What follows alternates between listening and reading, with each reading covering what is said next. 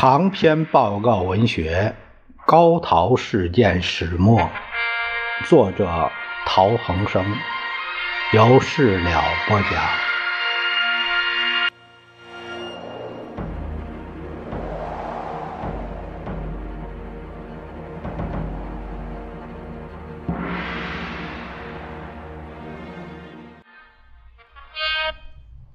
我们这节讲第五章的第七节，意志薄弱铸成大错。汪精卫从鼓吹抗日到出走降日，这个鼓吹我觉得用的不好啊，呃，应该说是 宣传抗日到出走向日啊。那个咱们毕竟是宣传抗日，这个应该是是正面的，所以咱不能用鼓吹呀。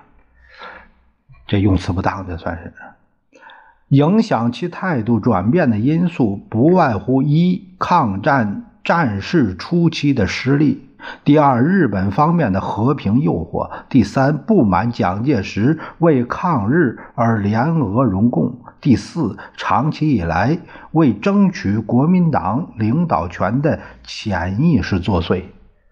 啊，这是这四条。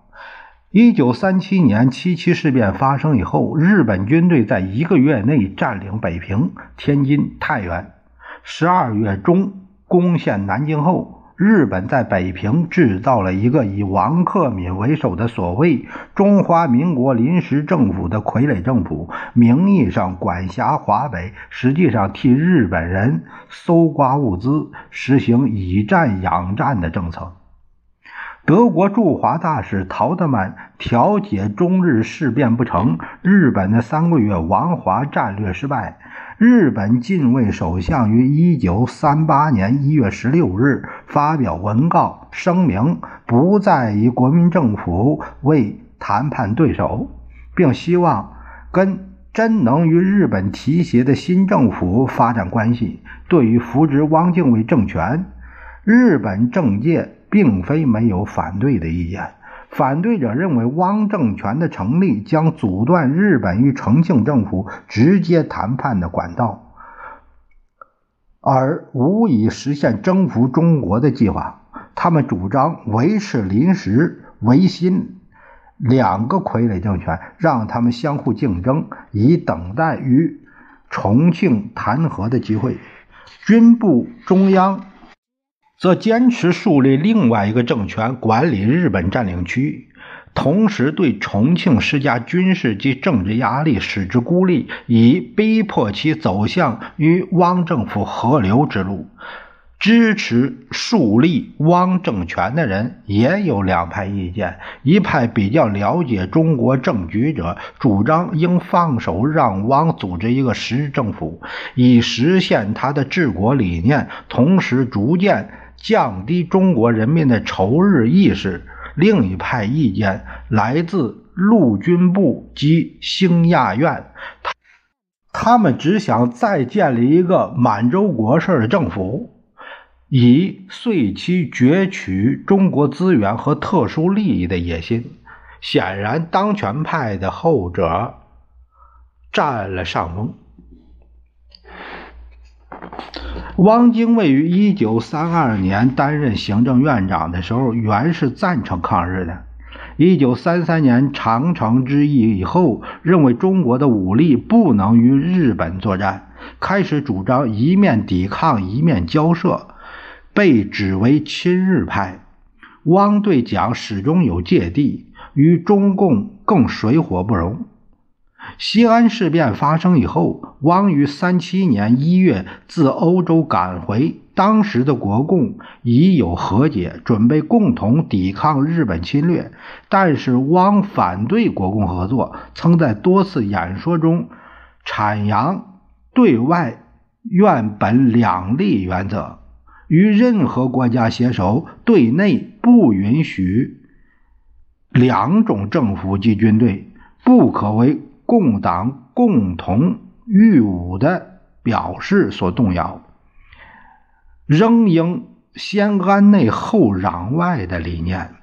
待蒋决定抗日，汪表面上虽然呼吁国人一起生牺牲，不留傀儡种子，使人与地俱成灰烬的焦土抗战，可是他的内心是希望能和则和。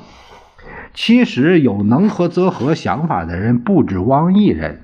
七七战事发生不久，胡适就曾鼓励外交部亚洲司司长高宗武积极打通对日外交路线，又向蒋介石力荐高担任大任。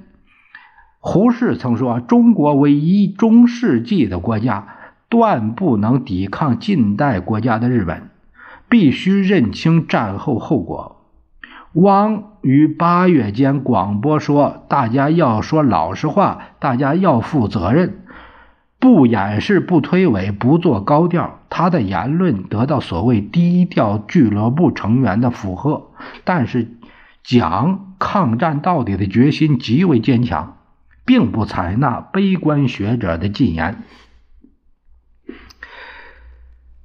战事之初。胡适曾向蒋谏言：“趁此尚可一战之时，应视作最大的和平努力，先谋恢复七七事变以前的疆土状况，再谋调整中日关系，以求五十年的和平。”八一三上海战事爆发第二天，国防最高。会议决定两项原则：一为对日不宣战、不绝交；第二为政府不迁移。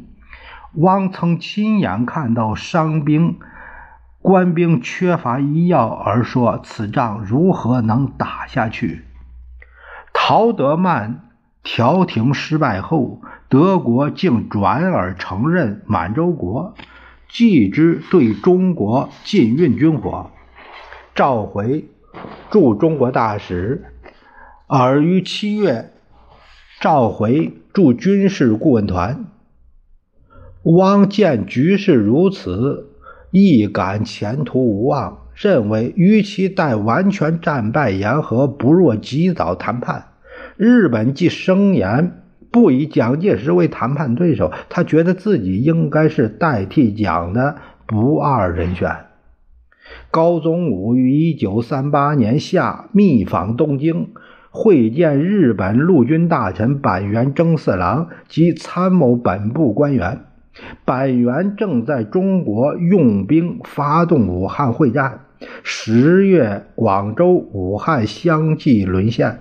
汪对战事完全失去信心，认为非和不可，否则日本如进攻重庆，政府唯有。往西北撤退，如此将受中共、苏俄的控制。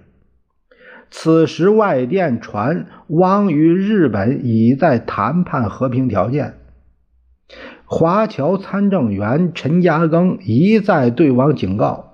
十月二十三日，汪说：“抵抗侵略与不惧和平并非矛盾，和平条件如无害于中国独立生存，何必拒绝呢？”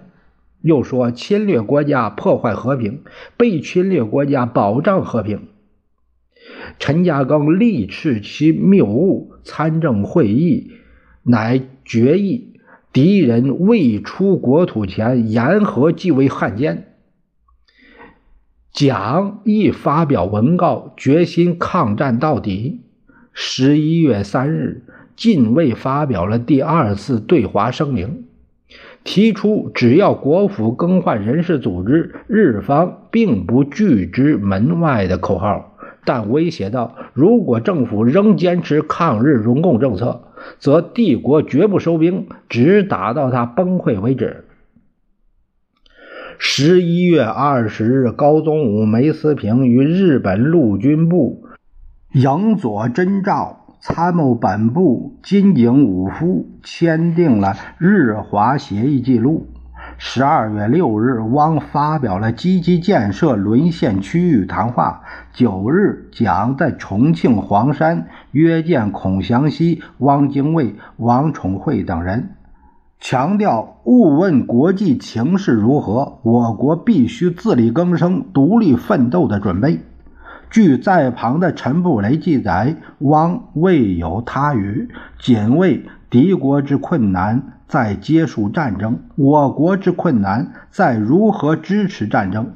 汪知道在重庆公开畅言和平是绝不许可的事，决心出走海外。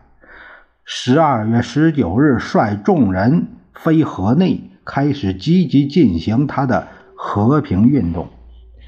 蒋介石得悉汪精卫潜赴河内，极为震惊。他在日记中写下：“不胜痛惜之至，唯仍望其自觉回头耳。”不料汪精卫糊涂卑劣，乃至于此。诚不可救药矣。此诚奸伪之有者也。等愤怒沉痛之语句。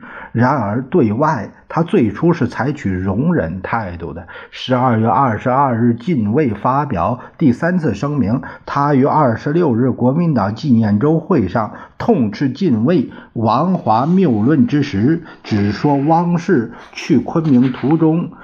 忽又发现心脏旧疾与脉搏不良之症，遂赴河内疗养。离狱转赴河内，实为转地疗养，纯系个人行动，毫无政治意味。此行不仅与军事委员会无关，即与中央与国民政府亦毫无关涉。外间一切猜测与谣言，国人不必置信。次年，也就是一九三九年元旦，国民党中央临时会议讨论处置汪精卫之时，蒋介石主张宽大。即使在汪氏发出唁电之后的一月八日，他仍然电告龙云，绝不如五人所想象之汪先生。现若劝其反于，则彼必以恶意推测。且彼亦必不出此。无论何地，不为敌国可借口造谣，甚或假借其名义多所利诱，及国际亦复怀疑，而全国军民之惶惑更无论矣。当以赴欧为唯一上策。蒋氏为了匡正国际视听、维护军民士气，冷静处理此事，以留给汪氏最后迷途知返的余地，可谓用心良苦啊！事实上，汪奈时也正有远走法国的打算。三月二十一日，河内刺汪一案，在蒋氏劝汪赴欧的过程当中，务宁是一招败笔。刺汪行动到底是不是蒋亲自下的命令，颇之怀疑。元旦开除汪党籍的一幕，如果不经大会声讨而由蒋亲自处置，当不至于有那么激烈的结果。根据历史记载，直到四月二十七日，蒋还在努力通过龙云，且劝汪应以国家利益为前提。断绝与日寇来往。国民政府一直到五月三十一日，汪精卫率周佛海、梅思平、高宗武飞赴日本。六月六日，日本五项会议决定树立中国新中央政府方针，就是汪等尚未见到呃平沼首相，这个这个时候还没有见到。这个五项决定树立中国新政府政治方针以后，才于六月八日以汉奸汪兆铭卖国投敌明令通缉。这一段长达半年的时空，汪精卫竟然没有冷静思考、善加利用，令人扼腕。这可以看到蒋公他这个宽容大度啊。这就是说，这个汪，这个他的身份，所以不是一个小卒啊。所以说他慎之又慎。邦克，邦克在《和平阴谋：汪精卫与中日战争》这本书，呃，这本书中认为，汪精卫是在中国政治舞台上扮演重要角色长达二十余年的一个传奇人物。他一生以孙逸仙的忠实信徒自居，致力于实现三民主义。但是，在他的晚年，却因为在沦陷区成立和平政府而。为其敌对者所攻讦，为国人所唾弃。这个攻讦啊，就是说，呃，就是指出他的这个弱点吧、短处吧，就是这样。那就是汉奸嘛，骂他。对于他个人生命之历史意义，至今仍少有加以平时的评估者。邦克认为那是对汪精卫不公平的。他对汪精卫有以下的评价。由于在国民政府的眼中他是汉奸，是卖国贼，著者便从他是否为卖国贼来评判他。著者认为，作为一个历史家，他仍不能确定汪氏到底是不是卖国贼。但是有一点可以确定的是，他不是法国的贝当和挪威的吉士林这样的人物。他并不欢迎日本人，也没有否定中国原有的政治组织。他所要的只是解救中国的荣耀而已。因此，著者认为，当我们确信中国的敌人是共产党而非日本时，他是一个爱国者；但如果我们以为，在日本无厌的侵略之前，必须团结一致，其他所有问题据为次要时，我们说他是卖国贼。至于他的和平运动是否明智的问题，本书著者认为他的计划是相当合理的。假定日本在军事胜利之余愿意撤兵。他能提出一个不损及日本颜面的办法，但是上述假定显然已成妄想之计。仍然成立于新政府，以期待日本会幡然改悟，则甚不智。汪精卫风度翩翩，感情丰富，口才辩捷，文笔优美，是个才子型的人物，但绝不适合搞政治。政治人物需具有坚强的意志、细密的规划能力、敏锐的分析嗅觉和冷静应变的功夫。汪精卫在这方面似乎是多所欠缺，甚至往往易于感情冲动、意气用事。试看他早年谋刺清廷重臣的一幕，他不听孙中山、胡汉民的劝阻，一意孤行，勇气诚然十足。而其规划之不慎，则形同儿戏，失败几乎丧失性命。再看他后来与政敌之间的种种纠葛，表现一是立场不够坚定，言论变化无常；二是遭到挫折就辞职出走，不是南下隐居，就是远走欧洲。从1911年到1936年二十多年间，他出走法国达六次之多。如此意志不弱、反复不定、遇困难就逃、闻利而回的作风，何能成大事？汪精卫优柔寡断，陈璧君则是不顾一切，说干就干，主意一定，无人敢执一言。汪精卫当年致力革命之时，陈璧君伴着他冒险犯难，相助他建立事业，功不可没。可是后来对于祖父一事，则丝毫不加思索，鼓动其为之。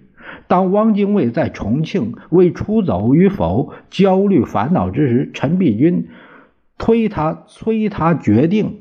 汪的干部们犹豫不决时，陈则往往呵斥：“你不想走，回重庆做官去好了。”因此，与汪精卫接近的人们有：汪先生没有璧君不能成事，没有璧君亦不至败事之叹。事实上，在晋卫第三次声明中，力倡友好、防共、提携三原则，而对崇光堂协议承诺的撤兵问题绝口不提之时，汪精卫已经。警觉到日本人的轻诺寡信与政策之不一贯，是将陷自己于进退失据的窘境。可是他料事不够纯熟，应付变局太欠周详，明知前途荆棘重重，而拿不出悬崖勒马的决断与勇气。假定他此时对军统刺杀一事放下义气，冷静地分析进入日军占领区，在日寇卵意之下定足政府的必败后果，立即发表声明退出和平运动，回归抗战阵营。如果一时面子放不下，则假定他马上离开河内，再去一次他每次下野必去的法国。从此不问政事，再假定此后世界局势发生变化，比如一九四零年九月日军进兵安南，或一九四一年十二月太平洋战争爆发，他再来一次不问中央有电否，我必归的壮举，翩然从巴黎回到中枢，与蒋介石再次合作，携手抗战，直至最后胜利，等等，这些假定，无论哪一种成为事实。无论汪精卫或退或进，都必将大大增加中国抗战到底的力量，为中华民族带来福祉。